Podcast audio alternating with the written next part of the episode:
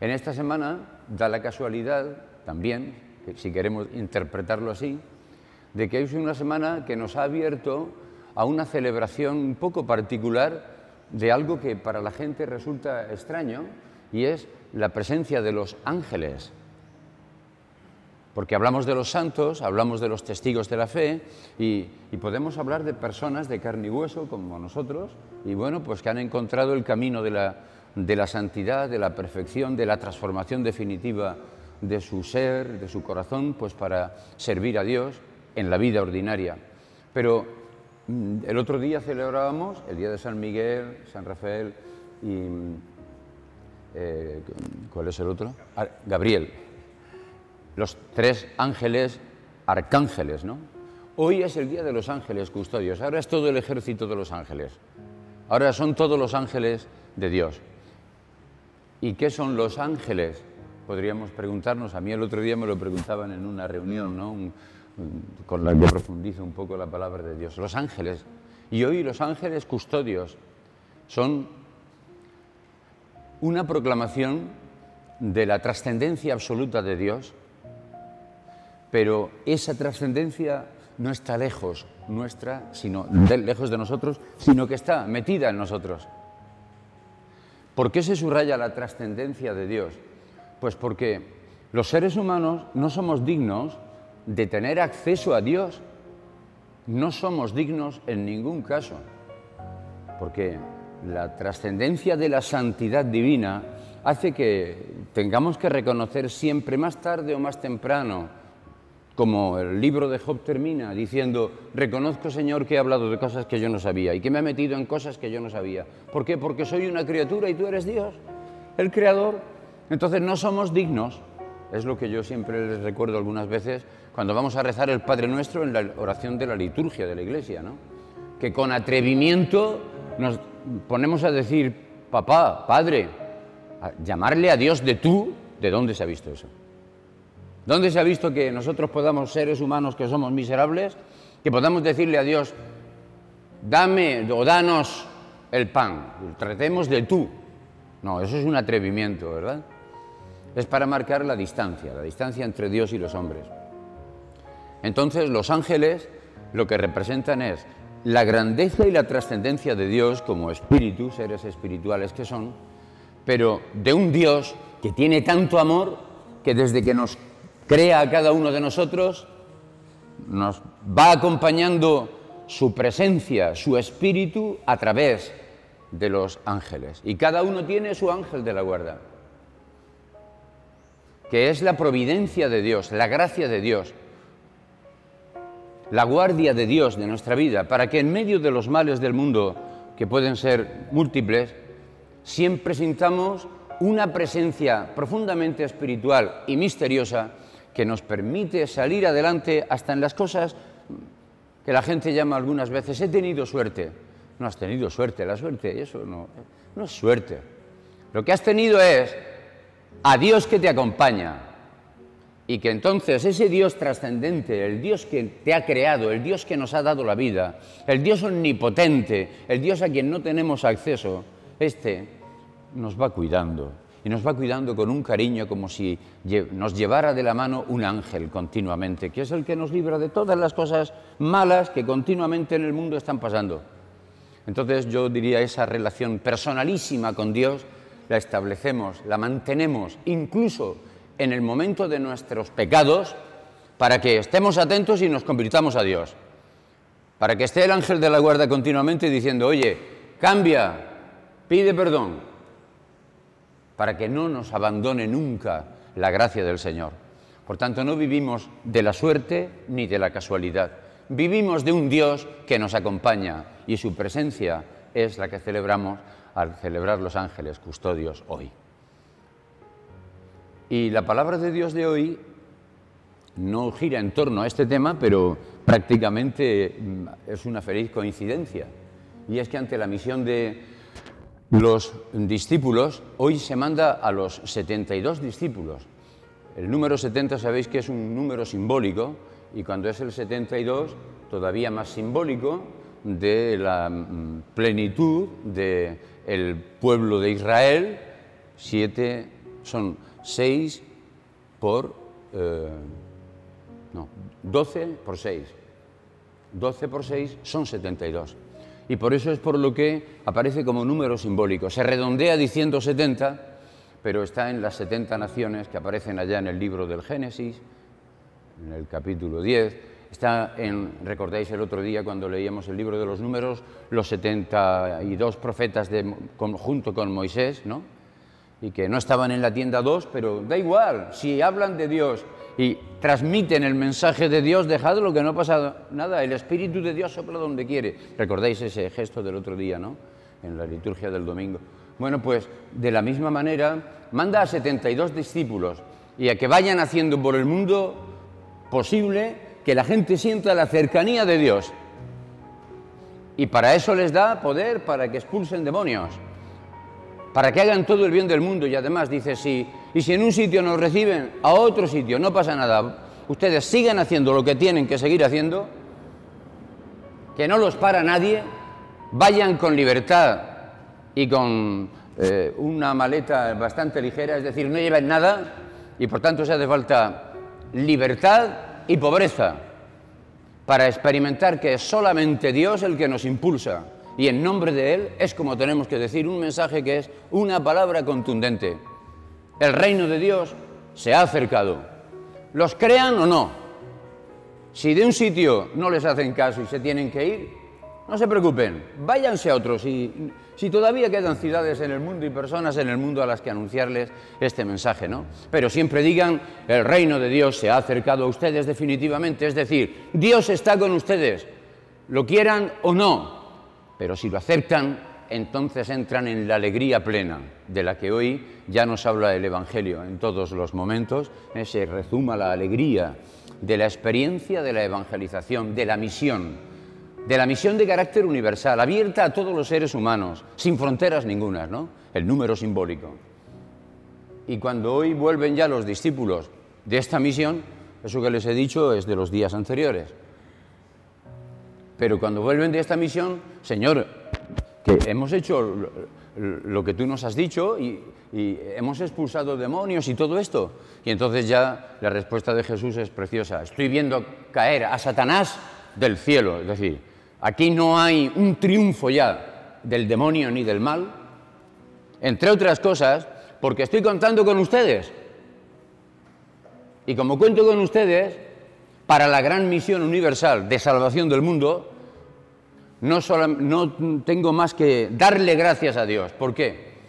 Y Jesús tiene, dice, estremecido de alegría, está muy bien traducido esto que Jesús lleno de alegría en el Espíritu Santo le da gracias al Padre diciendo, te doy gracias Señor, porque todo esto lo has hecho posible a través de gente sencilla, de gente pequeña, de estos discípulos, de gente que no cuenta, de gente que es muchas veces tenida en el mundo como gente ignorante.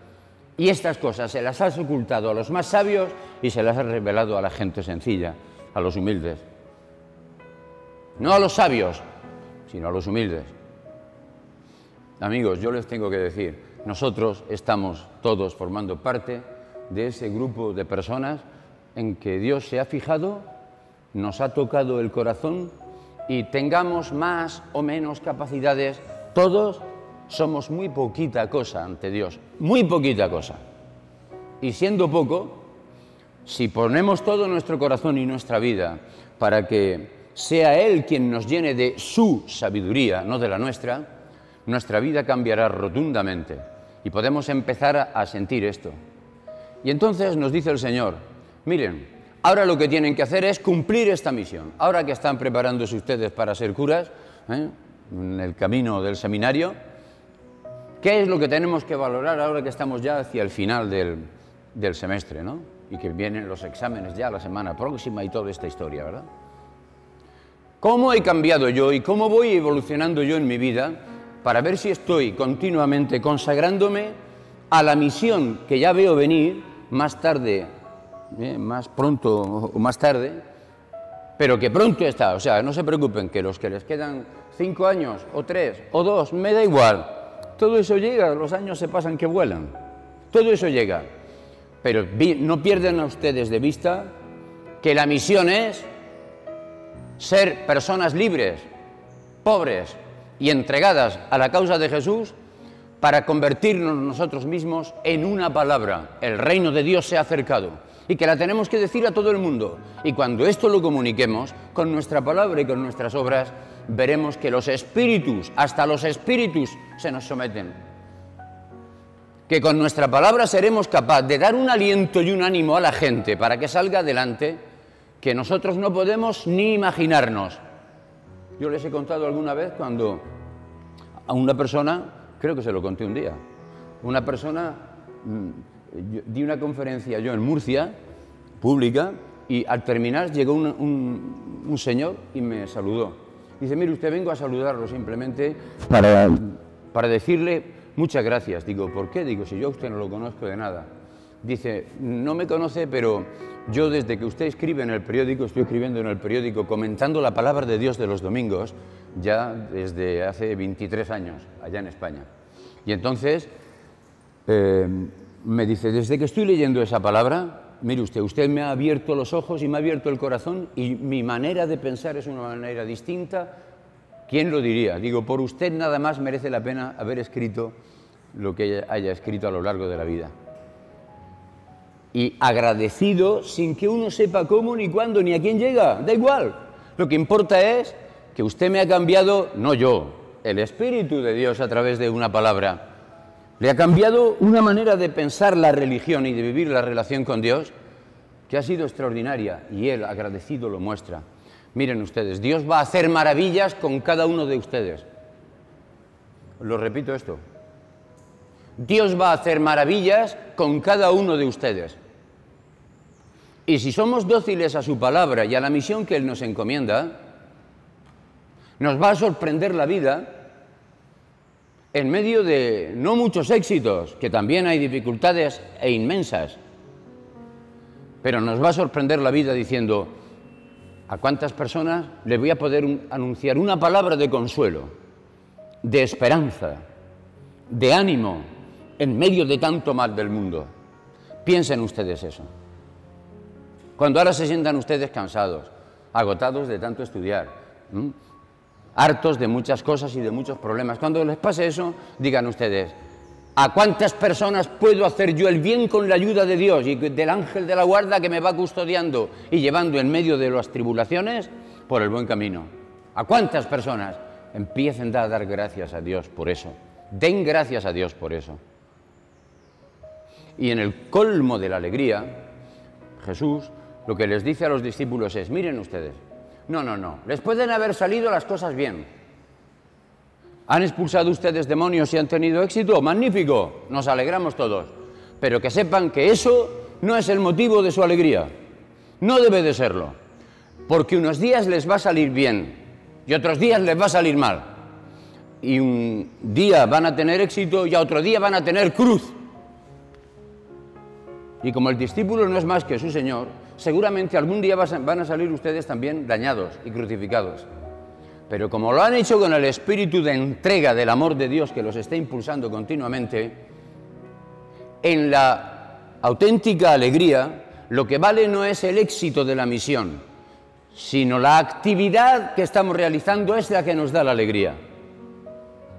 No tenemos que esperar a que las cosas nos salgan bien un día saldrán bien y otro día saldrán mal. Siempre no se alegren ustedes porque los espíritus ¿eh? los están siendo, están siendo expulsados, porque ustedes tienen capacidad para sobreponerse al mal solamente y lo han visto patente en algunas personas. No, ese no es el motivo de la alegría.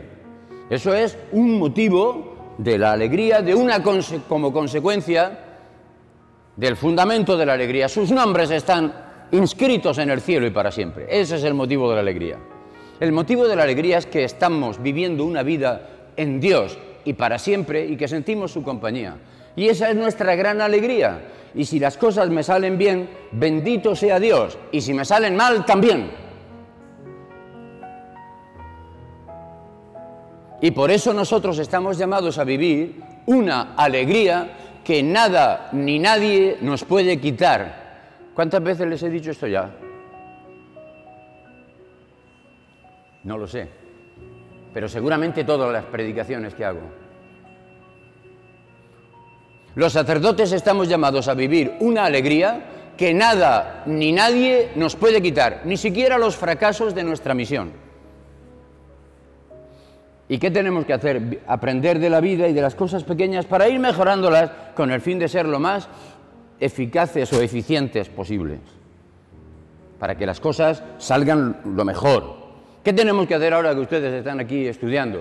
Pues miren, hay que prepararse muy bien en todos los niveles, en todos, en el espiritual sobre todo, para transformar el corazón y la personalidad. Pero hay que formarse también en el ámbito académico, en el ámbito intelectual. ¿Para qué?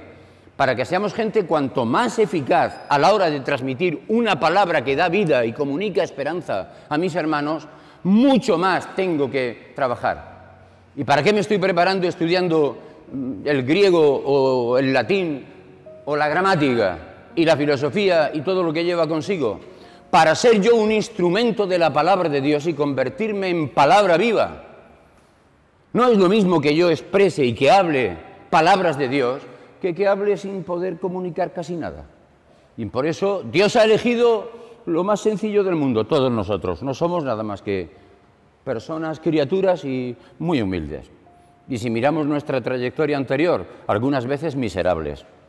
Pero el Señor es el que nos va llevando y nos va llevando para transformarnos. Y en esa transformación nosotros tenemos que abrir el corazón. Y entonces nos preparamos, y nos preparamos muy bien, todo lo mejor que podamos. Y cuando estemos bien preparados, tendremos que decirle a Dios, siervos inútiles somos, estamos en tus manos, eres tú quien tiene que poner en nuestros labios, en nuestra vida, en nuestras manos, en todo lo que hacemos, tu gracia, tu espíritu, tu ángel, para que nosotros, como saben lo que significa la palabra ángel, los que saben griego ya lo saben, es mensajeros, para que seamos mensajeros divinos en el mundo. Entonces, que mi palabra no sea la mía, que yo no estoy transmitiendo mi opinión, sino la palabra de Dios, el amor de Dios. Y ese es el motivo de nuestra gran alegría. Termina diciendo el Evangelio algo que quiero matizarlo un poquito, que me lo permitan, me lo permita la Santa Madre Iglesia. La traducción latinoamericana dice felices, termina diciendo al final, ¿no? No estén ustedes contentos, ha dicho antes, solamente porque los espíritus se les someten, sino porque sus nombres están escritos en el cielo. Y como están escritos en el cielo, participan ustedes del reino de Dios que celebramos en cada Eucaristía. Están escritos sus nombres ya, están en Dios. O sea, ustedes no son insignificantes, cada uno de nosotros es muy importante para Dios, aunque seamos los más pequeños. Pero termina diciendo el Evangelio una palabra que merece la pena que la aprendan hoy. Dichosos Miren, yo, los que ya han estudiado conmigo las bienaventuranzas, saben que la palabra felices se queda un poco corta. Es verdad que aquí en Latinoamérica se tiene que decir felices porque la gente no conoce dichosos, pero hay que enseñar la palabra dichosos. ¿Por qué? Pues porque estar, ser dichosos no es tener un contento, no es estar contentos. Ser dichosos no es estar contento. Como estaban aquellos, los discípulos. ¿Están contentos por qué? Porque han tenido éxito. No, ustedes no son solamente gente que tiene que estar contenta. Contentos, por supuesto. Pero si un día no están contentos porque las cosas le han salido mal, dichosos ustedes exactamente igual. ¿Saben por qué? Porque ustedes están oyendo y viendo lo que muchos profetas y reyes han querido ver en la historia y no lo vieron. Ustedes sí. ¿Saben qué pasa? Que nosotros estamos contemplando y escuchando al Señor. Y su palabra es la que nos llena no solo de un espíritu de, estar contentos, sino de gran alegría como estado permanente. La dicha, dichosos, es la alegría como estado, no momentánea no de un momentito, no de que las cosas me han salido bien, no de que he aprobado el examen. Eso es muy bien, hay que alegrarse con las cosas de la vida. Pero no, no, no. El motivo de la dicha es que en medio de las dificultades yo he oído una palabra que me cautiva, que me llena, que me transforma el corazón y que me sostiene en la esperanza todos los días. Dichosos ustedes. Cada uno de ustedes.